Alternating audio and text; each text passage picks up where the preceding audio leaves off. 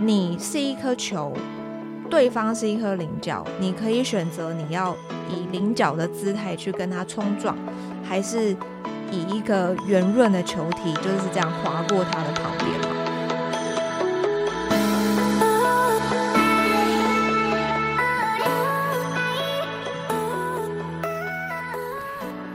嗨，大家好，我是 Ashley，欢迎收听今天的节目。今天想要跟大家聊一本书，叫做《世界已经回不去了，学会放弃才有转机》。这本书的作者呢是日本人，他叫做泽源。我觉得他是一个还蛮厉害的人，他是算是工程师背景吧，然后之前都是在微软工作，好像工作了十几二十年有。然后他呃有获得一个很厉害的一个叫做 Chairman's Award 的奖项，就是好像在全球的这个微软的公司里面，只有表现非常卓越的这个员工，然后才会由这个比尔盖茨亲自颁发这个奖项。那么他在微软工作非常多年，那他也体悟到了一些事情。那这是我。会想要看这本书的原因，因为他其实把这个“放弃”这个词用不同的角度，或者是可以说用他自己工作这么多年的角度来做重新的解读。然后这本书其实里面讲到很大一部分，就是在我们的人生当中，到底什么样的东西叫做沉没成本？然后我们要什么时候我们要放弃？这样子其实有的时候其实反而会。带给我们更大的自由。那么，在讲这本书我比较喜欢的章节之前，想先跟大家聊一下“坚持”这个词的意思，跟“沉没成本”这个词的意思。我自己觉得蛮有趣的，因为在过去，我们其实在看“坚持”啊，都会觉得好像坚持是一个美德，有志者事竟成嘛。所以，我们今天在做一件事情的时候，撑得久就会是我们的那种感觉，就是相当的正面。然后都会觉得放弃这件事情一定是负面的，放弃一定不好，代表我虎头蛇尾，代表我不够坚持，代表我怎么样怎么样，这些都是很负面的一种想法。那么沉没成本的意思其实就是很简单，就是我已经投入很多的时间，或者是资源，甚至很多的金钱。不管是在做投资啊，或者是自我学习啊，我明明已经投入这么多的时间，可是我不愿意放弃。然后我觉得我应该过去已经投入这么多时间了，那我应该还可以再得到更多，或者是有一种赌注的感觉，就是我已经嗯投了这么多的金钱在做投资。那么虽然说现在股市很差，但是我觉得我就跟他赌了嘛，就是我又继续在投入更多的资源。但是其实是事实上，这些都是没有办法回收，或者是我其实没有办法得到回报的。那么这就很好玩，就是我们为什么不愿意放弃？因为其实我们人都是有情绪的嘛。那我也觉得人其实是一个非常非常复杂的生物。我们有情绪，我们有感情，我们会一直想要去收回来我们失去的东西，因为我们认为我们可以做得到。但是呢，其实。以长远来看，我们就是什么都没有得到回报，反而我们呃更浪费自己的资源。那我就会开始就是在看这本书的时候，我就会回想，其实我们的整个阶段其实就是不断的选择跟不断的做取舍。因为我选了 A，我就没有办法做 B 嘛。有选择就会有成本，这个也是另外一个是机会成本的概念。比如说，我们今天呃毕业，然后我进到职场，其实第一个我面临的选择就会是我要去哪里工作，对不对？我可能会选择我要去大公司，还是我要去小公司？那么我是要找工作，还是我要自己创业？其实这些看起来都是很开放式的选择题，但是事实上，我们应该要把它限缩成为一个更封闭的具体的目标。比如说，我在看这本书的时候，我就在回想，我刚开始就是做业务销售工作的时候，其实我初期我在这个做这个业务工作的时候，我会很拼、很冲刺，然后很想要努力的尽我所能的来拓展我的客源，因为当我今天签约的客户数越多，我的客户会再帮我介绍客户嘛，然后我会让我自己以后就不用这么辛苦。所以其实当时的我是不挑选任何客户的，我每一个客户我都接，然后呢，搞到最后我变成了每一个客户的保姆。保姆的意思就是说，当今天客人这个对于电脑不是很熟悉，对于这个手机不是很熟悉的时候，我要亲力亲为，然后帮他做很这个。Detail 的教育训练，然后甚至要教导他这个东西要按哪里，再按哪里，再按哪里，就是我必须要把它教会。有的时候真的教了两三次都有可能，所以那时候其实很累很辛苦，就是帮客人处理系统都要上线，就是处理上线整个阶段都要处理到半夜去了。但是后来我大概忙了半年，我就觉得我自己好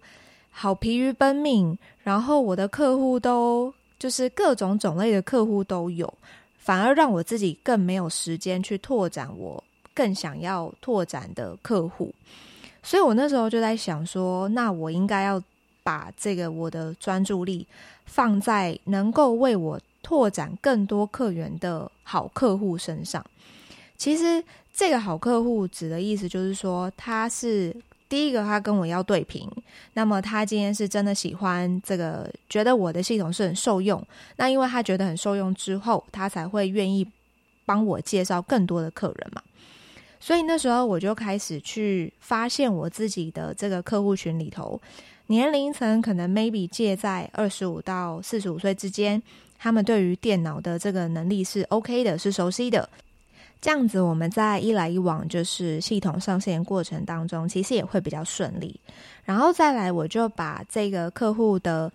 这个分布的地理位置啊，然后他们习惯用的哪些网络平台啊，开始做分类。所以渐进式的让我知道我怎么去管理我自己的客户群。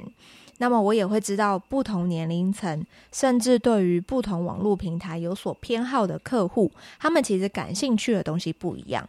那么我就会自己做一个表格，把他们分门别类，然后这样之后我再去拓展同类型的客户的时候，相对于我就会有一个资料库可以使用，我就不需要再花一次时间再重新去 survey 这类型的客户。那这样子其实我其实对我而言，我节省了非常大的时间，让我可以把时间花在更重要的事情上面。所以当下我做这个决定的时候，其实我就会有所谓的机会成本嘛，因为我选择做了这样子的分门别类，而不是呃，就是挨家挨户的去针对每一个不同类型的客户去做盲目的默开。所以其实这本书我觉得他提到一个蛮好的概念，就是我们是要有目的性的在做选择。那这个目的性是什么呢？我最喜欢它里头的一个章节，叫做“发展自我中心的策略”。它的全名是叫做“以自我中心策略活出精彩”。因为它作者其实就提到说，我们要想象我们自己是一个中心。我们身上可能都会有一些特质，比如说我们喜欢的事情，我喜欢的休闲娱乐是什么？我有什么样热情的地方？我的挑战在我的挑战心在哪里？我喜欢挑战什么样的事情？我对于事情的积极度啊，等等等。那大家就可以想象我刚刚讲的这些，比如说我喜欢运动，我喜欢做瑜伽，我喜欢阅读，我喜欢心理学等等这样子一些东西，它就会是。一个一个的泡泡长在我们的身上，那当这些泡泡越长越大的时候，大家就可以想象，它就好像是一颗球，就是包围我们的一整颗球。我们我们的本体就被包围在这个球的中心点嘛。那我们既然已经是一个球体了，我们就好像是漂浮在这个宇宙中，是完全其实是没有重力的状态。也就是说，这个球体的中心啊，是我们自己，但是我们是没有任何其他固定的地方的，我们没有任何方向，我们也没有任何方位。然后啊，很好玩哦，我们就会在宇宙中，我们就会碰到其他不同、各式各样的球体。大家遇到这些球体呢，有的可能是正脸对正脸，有的可能是背对背，有的甚至是就是颠倒的 upside down。那这些完全就是跟你是有同方向的，也有不同方向的。那么，假如说你的球体里面有你自己的爱好，比如说像我喜欢做瑜伽，我喜欢看电影这一些元素，那么在这个宇宙中，某一个跟你有类似元素的人，其实你们就会因为这个主题而拉近彼此的距离，而产生了某种交集，让你们有更深度的谈话啊，然后彼此会有一些交集，会有一些融合。作者其实就提到，这个球体就像是我们对我们自己的自我的价值观，以及我们怎么看待这个世界的方式。其实换句话说，我们每一个人其实都是这个世界的中心，所以我们根本不用在意别人对我们的评价。比如说，他怎么样看我。他怎么样看我？其实我决定不了啊，因为在这个宇宙中，他跟我的位置可能就是颠倒的，对不对？就是我们今天就好像是一颗球碰了一颗球，他今天可能看我不顺眼，其实是因为我们的位置是颠倒的。我们顶多把他讲的话当做参考，但是也不是说非得要照着他那样不可。作者的意思其实就是说，不要让我们自己的思维变成一种沉没成本。把自己的思维都局限在过去。这里可以跟大家分享一个很好玩的例子，就是作者提说，我们要怎么样知道我们的生活中有哪些沉没成本呢？就有一些 hint，我们可以这个参考。当你今天在想某件事情，或者是别人跟你说好不容易都怎么样怎么样的时候，比如说你好不容易都努努力到今天了，你确定你要放弃吗？或者是好不容易你都进入这一家超级有名的大企业上班了，你真的要放弃吗？甚至是好不容易你都走到这一步了，你真的要放弃吗？就是大家有没有发现，就是这些话其实好像还蛮常出现在我们日常的对话中。就是好不容易都怎么样怎么样怎么样，你真的要放弃吗？就是换句话说，就是你都这么努力了，可是你真的要到这一步，你真的要要放弃，要把这个。这个成本归零吗？其实这个东西就是我们，就是会有一种被上枷锁的感觉吧。不知道大家会不会有这种想法？我们都会觉得，我走到这一步了，我其实过去已经做了很多努力，我可能再再撑个两两三步，我就会成功。我们在这样子的思维模式之下，其实我们并没有好好的去面对我们自己的目标。跟我们还有哪一些选择可以做？其实，在这样的状态里头啊，放弃其实也是一个选项。其实，放弃的选项是在于说，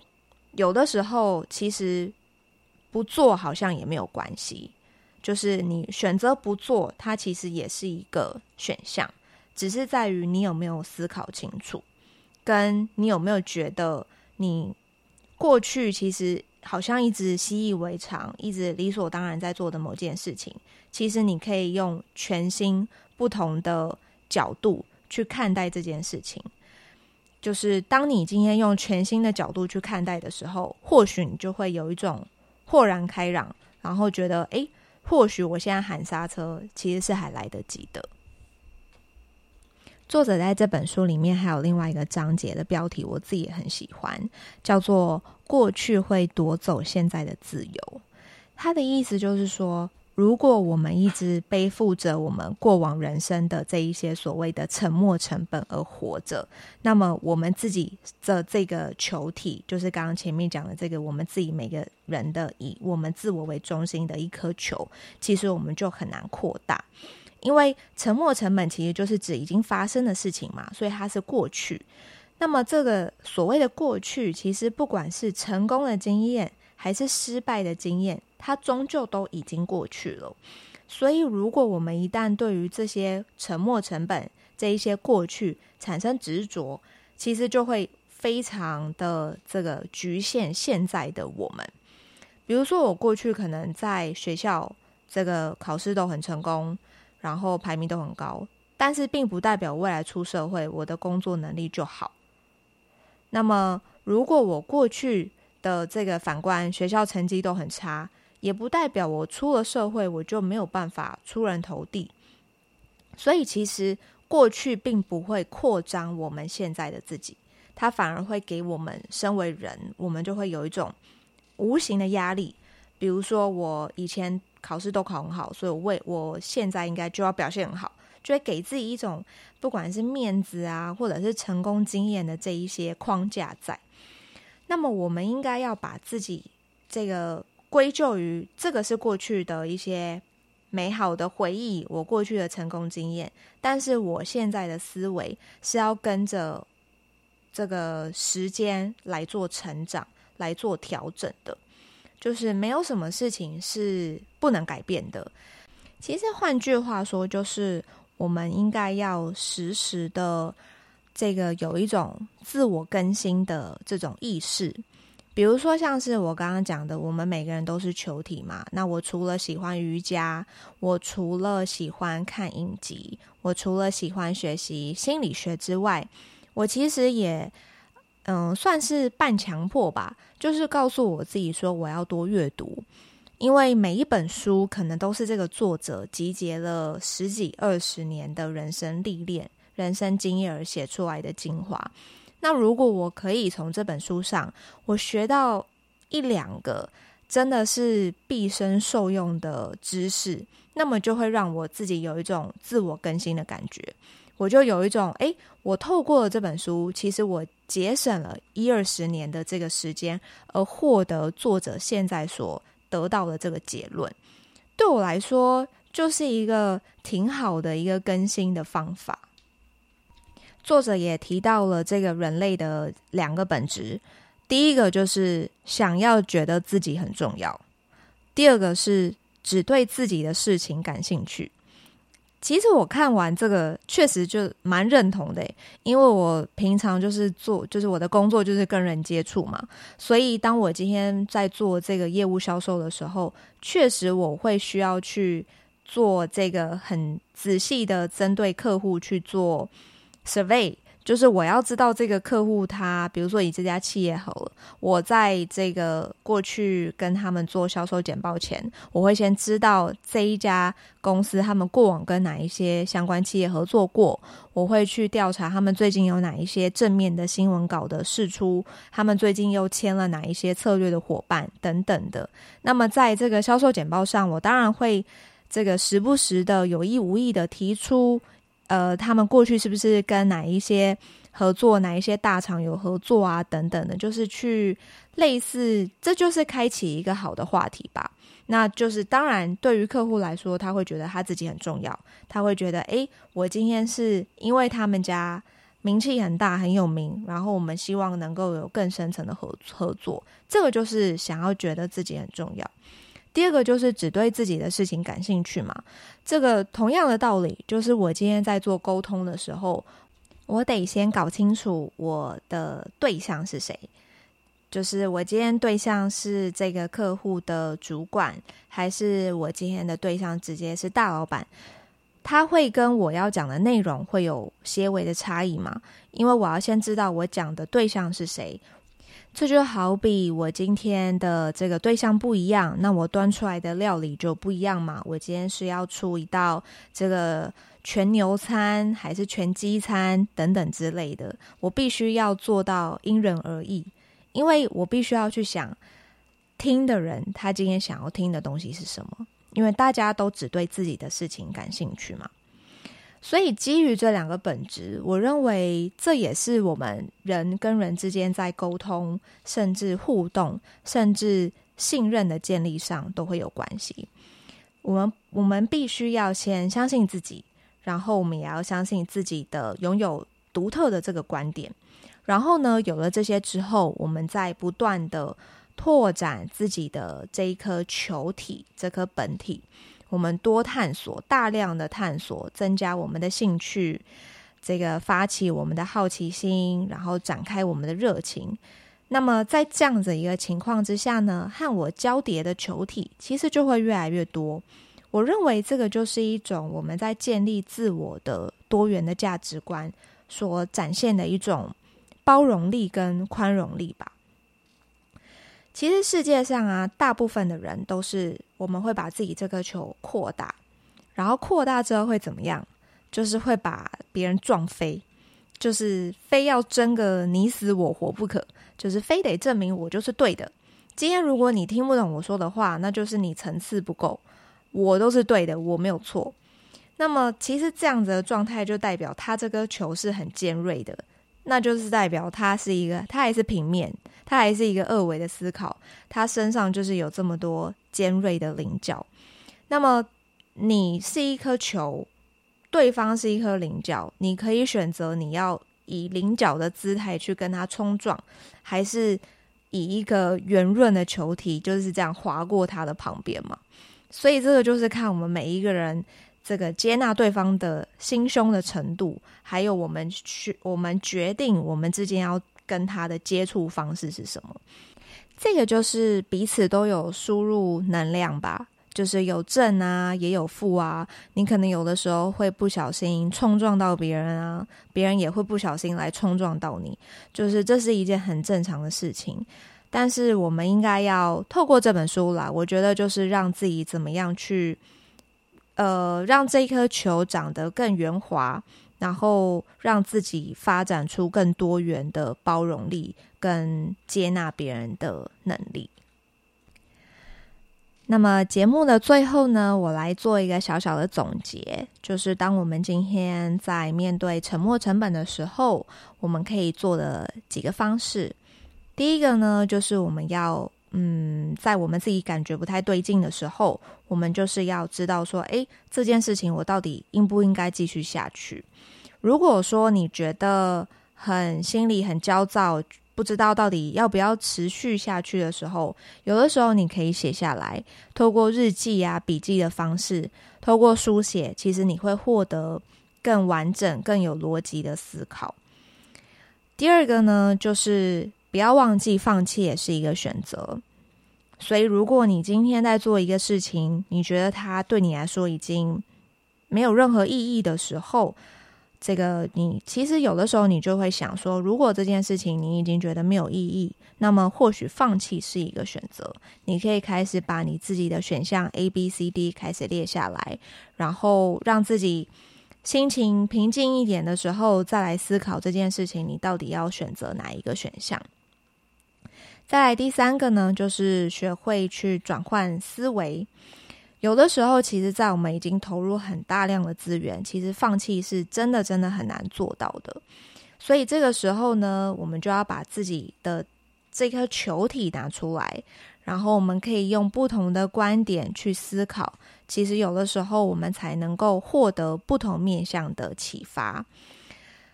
最重要的就是我们的心态应该都要保持非常开放的心态。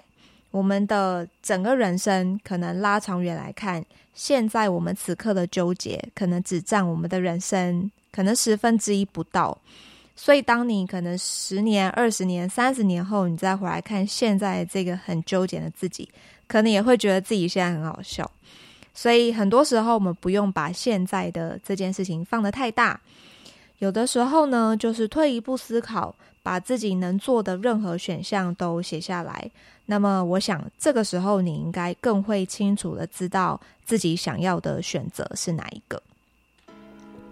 好的，那我们今天的节目就到这边，谢谢大家收听，我们下期再见，拜拜。